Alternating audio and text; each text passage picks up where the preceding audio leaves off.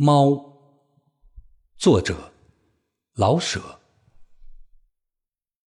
猫的性格实在有些古怪。说它老实吧，它的确有时候很乖。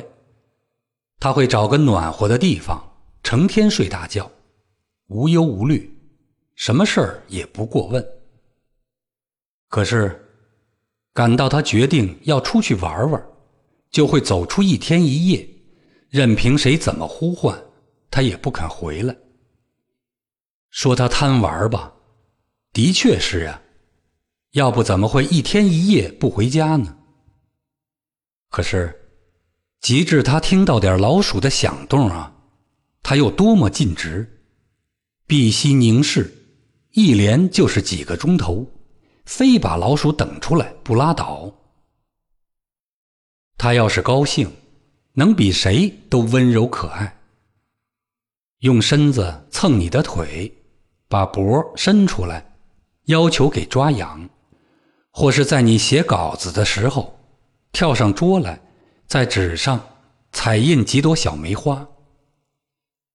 他还会丰富多腔的叫唤，长短不同，粗细各异，变化多端，利弊单调。在不叫的时候，它还会咕噜咕噜的给自己解闷儿，这可都凭它的高兴。它若是不高兴啊，无论谁说多少好话，它一声也不出，连半个小梅花也不肯印在稿纸上。它倔强的很。是，猫的确是倔强。看吧，大马戏团里什么狮子、老虎。大象、狗熊，甚至于笨驴，都能表演一些玩意儿。可是谁见过耍猫呢？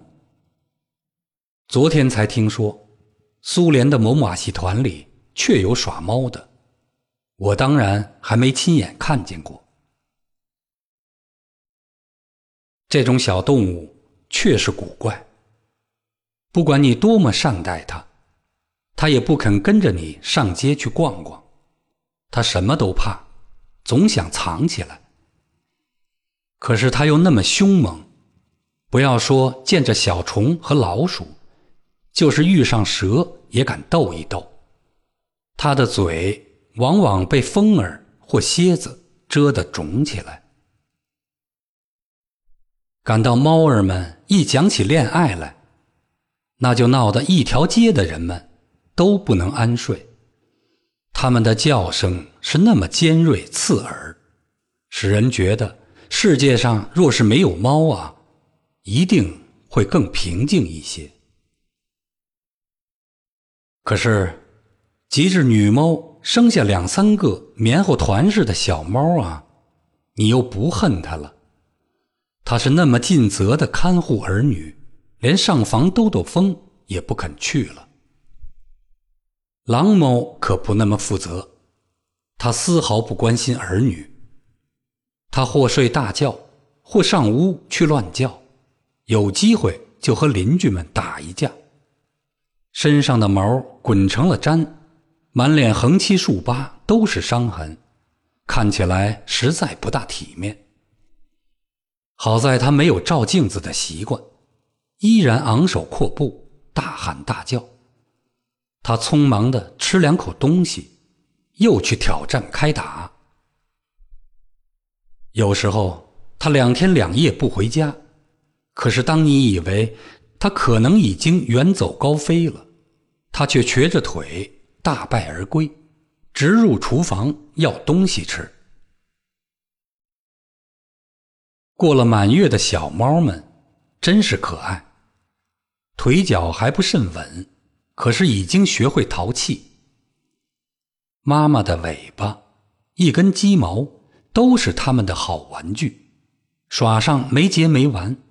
一玩起来，他们不知要摔多少跟头，但是跌倒又马上起来，再跑再跌。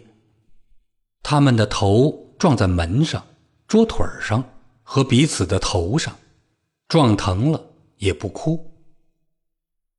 他们的胆子越来越大，逐渐开辟新的游戏场所。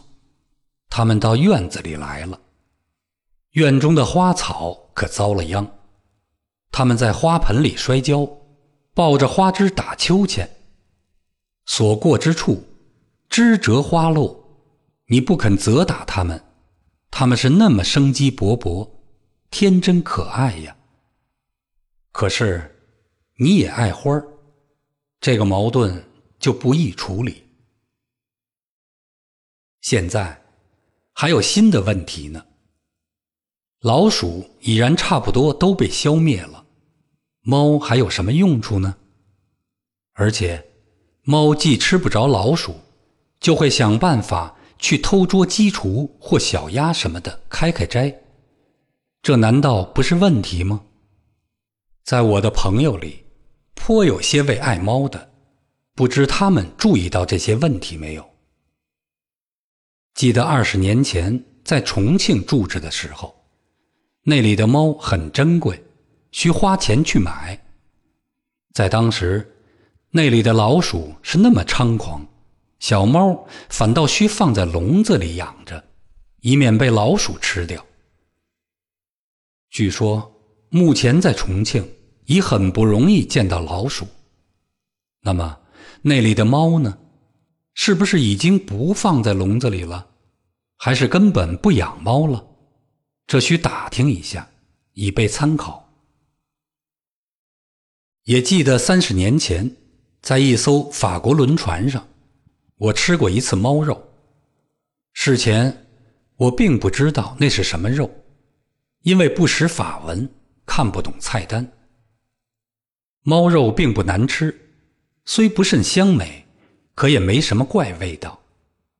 是不是该把猫都送到法国轮船上去呢？我很难做出决定。猫的地位的确降低了，而且发生了些小问题。可是，我并不为猫的命运多担什么心思。想想看吧。要不是灭鼠运动得到了很大的成功，消灭了巨害，猫的威风怎么会减少了呢？两相比较，灭鼠比爱猫更重要的多，不是吗？我想，世界上总会有那么一天，一切都机械化了，不是连驴马也会有点问题吗？可是，谁能因担忧驴马没有事做，而放弃了机械化呢？